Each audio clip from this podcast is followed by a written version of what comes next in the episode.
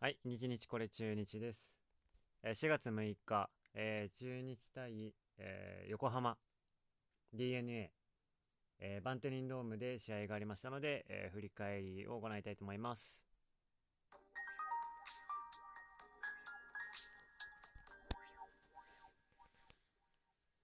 はい、えー、4月6日、えー、中日対横浜 d n a ですけれども、バンテリンドームで、えー、今日は試合がありました。えー、結果ですが、3対7で中日が負けてます。はい、もう腹立たしくてしょうがないですね。もう本当に、えー、負けると本当に悔しいです。もうムカついてしょうがないですね。えー、っとね、何がムカつくってね、セ・リーグ6位ですよ。最下位球団ですよ。開幕何連敗したんですか？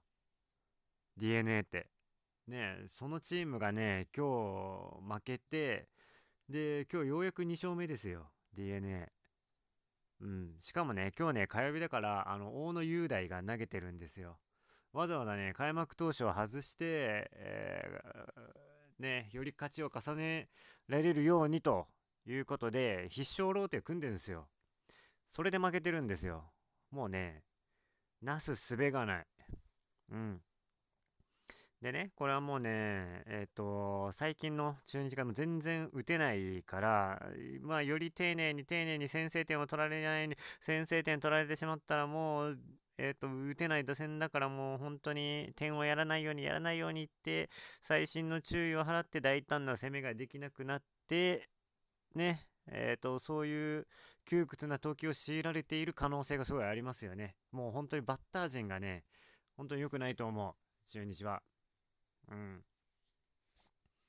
で、今日は大野雄大が投げたのに、えー、満塁ホームランとか打たれてね、大野は6回5失点ですよ。うん、もう、これは大誤算ですね。今日は誰もが勝つと思ってたんじゃないですかね。うん。ね、あの、2連敗してた状態で、バンテリンドーム帰ってきたけど、まあさすがにね、大野だったらね、流れ変えてくれるんじゃないかとか、大野の時ぐらい打つんじゃないかと思ったけど、打てないですね。もうやっぱりなんだろうな、選手の能力が、バッターのね、バッター陣の能力がね、どう考えてもなんかその他のチームと差があるとしか思えないんですよね。うん。何なんでしょうね。もう本当にムカついてしょうがないんですけど、これね、本当になんかもう、自分が応援してるチームだけ、本当、困る困るとか、まあこれね、普段の人生においてもね、あの、いろいろあると思うんですよ。自分だけがなんでこんなに、えっ、ー、と、大変なんだろうとか、苦しまなきゃいけないんだろうとか、うん、そういう時ね、あの、よく思うのが、やっぱあのー、救いというのはね、あの、相対評価にある気がするんですね。あのー、自分よりね、ちょっとあの、もうちょっと苦しい境遇の人とかを、えー、観察するとか、ね、あの、だから、その手法をね、そうするとだからちょっと和らぐじゃないですか。あの人はもっと、えー、例えばね、給料が少ないのに、えー、頑張ってるんだから自分も頑張らなきゃいけないなとかね、なんかそういうのを思ったりするじゃないですか。それと同じね、手法をね、当てはめたいと思うんですけど、中日ね、あの、得点力めちゃくちゃ低くて、えっ、ー、と、セリーグでもね、もう打率なんてね、ドベです。え、ド、ベじゃないね。2割1分8分で、2割1分7厘の巨人がいるから、その巨人に1.5ゲーム差で離されてるけど。うん。でね、ホームランがね、1本なんですよ。1本。えっ、ー、と、今日で10試合終わりましたよ。10試合終わって、開幕戦のビシエドがやったホームラン1本だけしかホームラン打ててないんですね。こんなチームはあるみたいなの思うじゃないですか。他ね、広島と阪神がね、9本ですよ。うん。1試合に1本は打ってるような感じのペースですよね。羨ましすぎるんだけど。でね、1本なんて本当にこれ、両リーグで見てもね、ドベなんじゃないかと思いきや、思いきやですよ。パリーグにね、中日以下の球団が1球団だけあるんですよ。びっくりですよね。0本ですよ、0本。開幕、まあこのチームは9試合だけどね、9試合終わって0本。それどこかというとね、あの日ハムですよ、日ハム。日ハムがね、ホームラン0本。でね、打率はね、えー、1輪、1輪だけ高い。中日より。2割1分9厘。だけどね、防御率が5.70で、中日の場合はね、防御率はいいんですよ。なかなかね、やっぱあの中継ぎ陣が安定してるから点は取られないんですよね。でね、だから中日の場合は2.77。でね、中日の場合4位、セ・リーグ4位ですけど、日ハムの場合はね、案の定、あの、点が取れなさすぎて、えっ、ー、と、ドベです。うん。でね、日ハムの場合は9試合って26得点。えー、中日の場合は10試合って27得点。明日、だから、あの、日ハムが1点でも、1点、2点以上取れば、あまあ、中日よりも1試合あたり点を取ってることになるんですけどね。まあ、だからね、えっ、ー、と、ホームラン1本は打ってるし、まあ、まだ打ってない球団があるということを考えると、まだマシに思えますよね。こういうね、本当に良くない相対評価ですよね。自分よりなんかあの、自分、なんだろう、あの、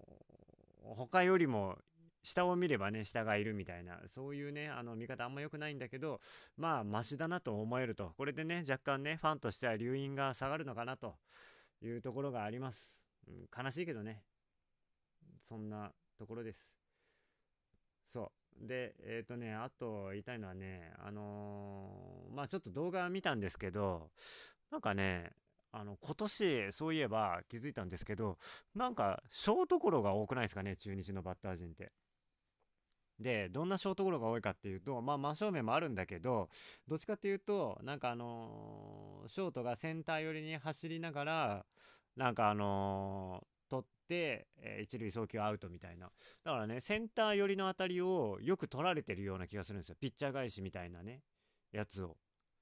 なんかね、これ今日もね、何回か見受けられて、で、逆になんかあの、ビシエドがね、あの、三遊間抜けるヒットみたいな、まあ、抜けたのと、あと、まあ、ショートに取られて内野安打になったのがあるんだけど、このね、あのー、引っ張ってるやつが、まあ、ヒットになり、引っ張ってるっていうかね、三遊間、引っ掛けたあたり。で、センターへ抜けるそうなあたりがアウトになるってことでね、これね、なんか中日のバッターがセンター方向へよく打つから、守備、ショートの守備士が、なんかあらかじめセンター寄り守ってるんじゃないかみたいなね。なんかそんな印象をね、今日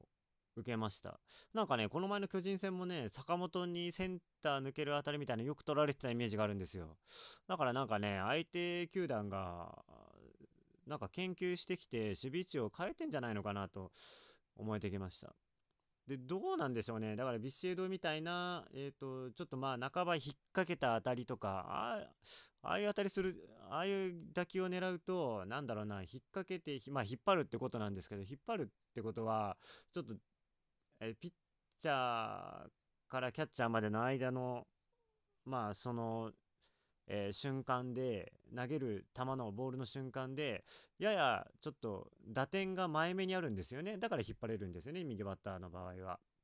でセンター返しの場合はまああの中ぐらいで流し打ちの場合はちょっとまあ球を長く見た状態で打つみたいなイメージですよね。まあ当然長くボールを見た方があのなんだろう打てる確率というか自分のポイントに近くなるんで打てる確率は高くなると思うんですけど、まあ、これをねだからあの引っ張ることがこの対策になるのかどうかセンター返しをこれからこれもこれからも続けていく方がいいのかもうねあのセンター返しをね続けるんだったらもうちょっと強く打たないとダメだと思います。あのもうちょっと、えー、角度の高いライナー性にするかえっ、ー、ともうちょっとちゃんとね見切って振って振り切るっていうね。で、打球速度上げて、そしたら、まあ、えー、セカンドとショートの間をね、ちゃんと抜けるセンター前ヒットっていうのが増えるんじゃないかなと思うんですけど、今だからちょっと中途半端なんですよね。もともと中日のバッター、非力ですし、振りもね、今日もね、見てたら横浜のバッターと比べると全然、あのー、横浜のバッターの方が振りが鋭いですよ、やっぱり。うん、中日バッターはね、なんだろう、ちょっとちょこんと当てただけみたいなのが多いですよ。これはね、まずね、あの、改善してほしい。で、これなかなか改善しないんだったら、もう本当に選手の素質の問題な気がします。あのー、要するに、だから、あのー、ドラフトでちゃんともうちょっと触れる人を引っ張ってこなきゃいけないんでしょうね。触れる体力になる人というか。うん。あのー、今のバッター陣見てると、なんかそもそもの触れる素質というか、そういうのがちょっと見受けられないですね。うん。そう。で、えー、というのが1点。だからセンター返しを今年はよく取られてるんじゃないか、守備位置が変わってるんじゃないかっていうのが、あの、私の、えー、観察です。で、もう1個がね、言いたいのが、あのー、平田。これは本当にね、5番にを打つようなバッターじゃないですね。もう全然ダメですね、本当に。一刻も早く下げた方がいい気がします。なんで今日もスタメンだったのかなって思うぐらい。あのー、5番なんですけど、今日は、えライトフライと見逃し三振？で、もう一個、ライトフライとセカンドフライかな？ファールフライかな？うん。まあ、4打数ノーヒットだったんですけど、これがね、ひどい。ライトへもね、全然あのー、浅いフライというか、だし、まあ、フライを上げてるってことはね、あの、フライボール革命のね、ちょっとあの、打球を上げようみたいな取り組みしてる結果からなのかどうかわかんないんですけど、えっとね、全然打てる雰囲気がないし、えっと、全然そんなに、あのー、厳しいコースに来て、その球を仕方なく打ってという、えー、感じにも見受けられないんですよ。